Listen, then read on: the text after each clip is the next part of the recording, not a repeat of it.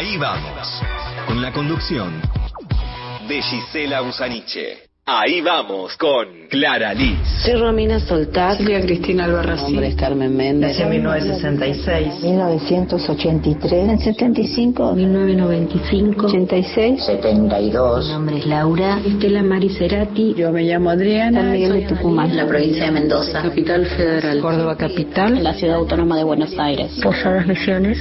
Me robaron a mi hijo al nacer. Fui comprado, apropiado, vendido. Me la arrebataron de mis manos. Escuché a mi bebé llorar. Fui apropiado al nacer. Me la robaron.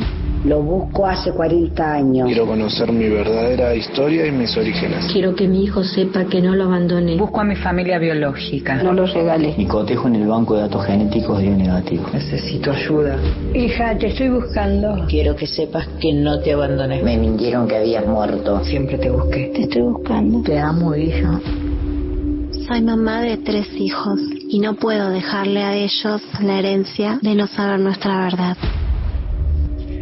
Lo que escuchaste no es ciencia ficción, es la realidad de miles de ciudadanos y ciudadanas argentinos, nacidos en todos los tiempos.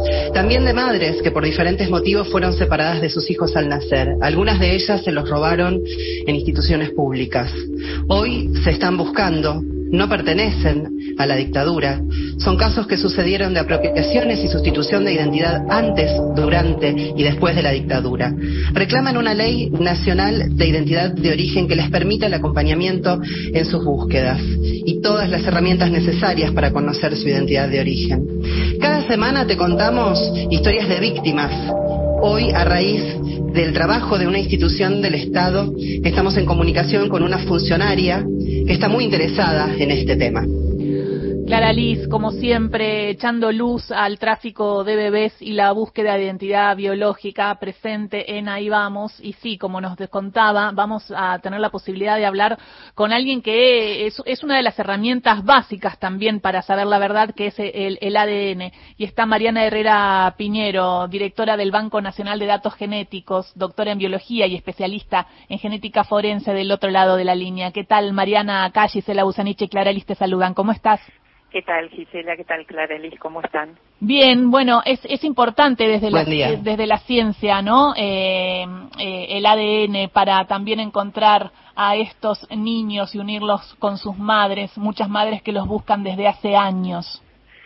Sí, eh, a ver, el ADN es importante. Lo que pasa es que eh, yo siempre digo que no hay que poner eh, en el ADN más importancia que en otras eh, investigaciones que se tienen que hacer alrededor del destino, digamos, y de la posibilidad de reunir, digamos, a estas familias que fueron separadas, ¿no? Mm. Eh, porque algunas veces se pone mucho foco en la potencia que tiene el ADN y, y nos olvidamos del foco que tiene que ver con una política pública alrededor de la investigación del destino de esos niños que eh, fueron separados de sus madres. ¿Está bien? Y esto muchas veces no tiene que ver específicamente con el ADN, porque no todas las muestras llegan a una base de datos, por ejemplo, que, lo puedan, que se pueda resolver, sino tiene que ver con lo que es la investigación preliminar, alrededor del destino o de qué es lo que ocurrió o qué ocurría en esos hospitales públicos o en esos lugares, en esas clínicas donde había un delito de, eh, de robo de bebés o de venta de bebés o de apropiación de niños. Mariana, ¿qué tal? Eh, mira, yo te quería consultar por la ley del banco, que sabemos que la ley que actualmente tiene el Banco Nacional de Datos Genéticos que vos dirigís eh, reduce, eh, es específica, mejor dicho, es específica para la búsqueda de abuelas. Y en la ley se habla de un archivo genético, de un almacenamiento genético. Eh, yo te quería preguntar qué sucede con esa información que se almacena y con ese archivo, cómo se podría hacer para que de, de los ciudadanos que han dado negativos a aprovecho a preguntarte cuántos son los ciudadanos que tienen, que han dado negativos en el cotejo con la búsqueda de abuelas. ¿Qué se podría hacer eh, justamente para poder eh, tener un mayor provecho sabiendo eh, que cantidad de ellos quieren conocer su origen, Mariana? Bueno, es importante tu pregunta, Clara Liz, porque, a ver, el archivo que tiene el banco, digamos, el archivo de muestras que tiene el banco, primero quiero aclarar una cosa para tener idea de, la, eh, de, de, lo que fue la dimensión del trabajo del, del, banco, porque algunas veces se piensa erróneamente que acá hay un archivo de muestras de cualquier época, ¿está bien? Y el archivo que tiene el banco es un archivo que está eh, particularizado en eh, el periodo entre 1974 y 1983. Y esto fue siempre con la, con la primera ley y con la segunda ley. Entonces, las personas que pasaron por aquí a lo largo de los 35 años del banco son personas que se tenía dudas de su identidad o que esas dudaban de su identidad que corresponden a ese periodo. Nunca hubo un archivo o un banco asociado a otros periodos. Lo que sí había era casos particulares, ¿está bien? O sea, casos en los cuales, por ejemplo, se quería hacer un estudio de paternidad, una persona eh, se analizaba como padre alegado contra eh, una criatura o una persona adulta en el marco de un juicio civil. Está bien, pero eran casos puntuales donde se comparaba uno a uno. Pero uh -huh. como banco y como archivo acá en el Banco Nacional de Datos Genéticos siempre estuvo como restringido a ese periodo. Las personas que pasaron por acá por el banco dudando de su identidad o se dudaba de su identidad en esa época son aproximadamente unas casi 14.000 personas, de las cuales muchas se descartaron por eh, estudios posteriores, algunas por restitución de identidad, otras por eh, porque los padres legales eran efectivamente eh, sus padres biológicos. Eh, entonces, eh, acá... ¿Qué cantidad hay, aproximadamente, Mariana? ¿Qué cantidad aproximadamente? más o menos este... se ven haber descartado unos 1.500 casos a lo largo de los 35 años. ¿Está bien? Uh -huh. O sea que... Eh, siguen quedando este más momento, de 10.000 entonces, o sea, siguen claro, quedando en este cerca... momento quedan uno, alrededor, te diré, 12.500, 13.000 casos en la base de datos. Ahora, uh -huh. ¿qué pasa con esa persona que da negativo?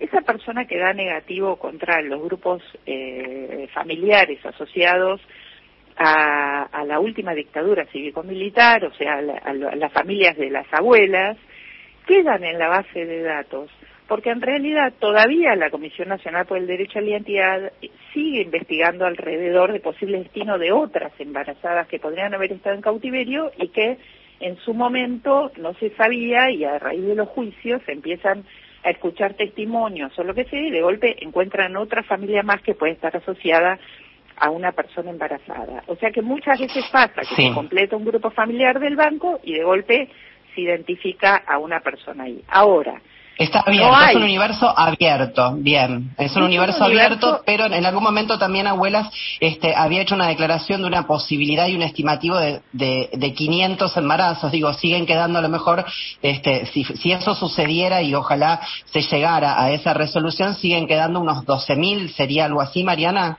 se, se quedarían unos 12.000 en los cuales no tienen una respuesta acá en el banco. ¿Está bien? Que sí, Sí. podrían estar, digamos, o sea, esa respuesta la podrían tener eh, en el caso de eh, madres que buscan a sus hijos de ese periodo eh, que fueron víctimas porque, bueno, quizás porque pertenecían a una población vulnerable que llegó al hospital y le robaron el bebé o que eh, por su situación fueron convencidas de entregar a su, a su bebé, digamos, a alguna familia, por, porque en aquellas épocas y aún hoy en día sabemos que eh, la venta de niños eh, sigue ocurriendo, entonces eh, pueden ser, eh, podría ser que fueran hijos de alguna de esas madres que están buscando a sus niños. Ustedes tienen en el banco, eh, están recibiendo eh, a algunas de estas madres, correspondi- o sea, de, de- quiero traducir un poco esto, de niños que pudieron haber sido separados de sus madres al nacer por diferentes motivos, porque fueron coaccionadas, porque los entregaron o porque eh, eh, se los robaron y en algún momento quisieron buscarlos y pertenecen al periodo eh, de- del terrorismo de Estado. ¿Ustedes tienen, eh, las reciben, Mariana, actualmente Sí, en el banco? A ver, esto, esto es así. A lo largo de los 35 años del banco hubo muchas situaciones en las cuales, por ejemplo, la justicia solicitaba eh, que se comparara una madre contra el archivo de muestras que hay en el banco, sospechando de que ahí podía estar, digamos, su bebé que ella denunciaba que había sido robado en hospitales. Esto Claro. en los últimos años eh, generó un trabajo integrado entre el banco y la Comisión Nacional por el Derecho a la Identidad para comenzar a poder dar respuesta a todas esas personas que, bueno, que quedaron en la base de datos y que hoy en día no tienen una respuesta.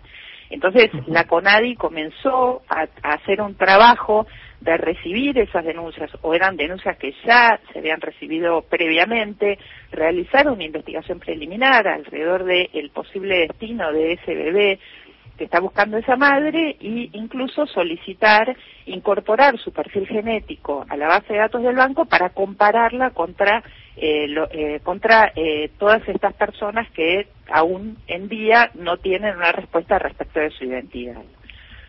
¿Se lograron encuentros, Mariana?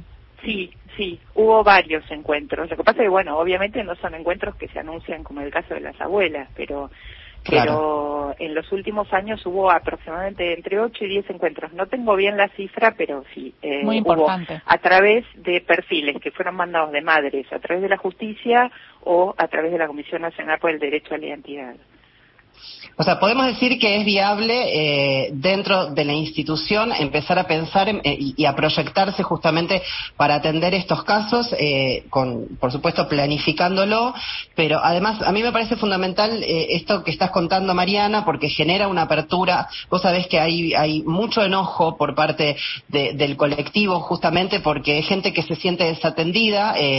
Yo me incluyo, yo soy hija del tráfico de bebés y que hace muchos años hay muchas búsquedas de décadas de dolor. Eh, me gustaría que, si vos podés dar tu opinión respecto a eh, cuál sería la deuda que tiene el Estado con estas víctimas, Mariana. Bueno, a ver, yo creo que el Estado tiene una, deuda muy grande con, eh, con las víctimas. Eh, ¿Cómo, eh, ahora, para, para, a mí, me, a mí lo que me gustaría es tratar de poner en dimensión. Viste que cuando empezamos la charla Claralis nosotros decíamos, bueno, no darle a las bases de datos de ADN más poder del que tienen. Está bien, porque hay uh -huh. otros compromisos que se sí. tienen que asumir desde el Estado, que tienen que ver con, eh, digamos, con los registros, con investigaciones que se tienen que hacer preliminarmente, con eh, un trabajo Perdón. de compromiso alrededor de eh, cómo cuidar o cómo preservar el derecho a la identidad de las personas, está bien, desde que uh -huh. nacen.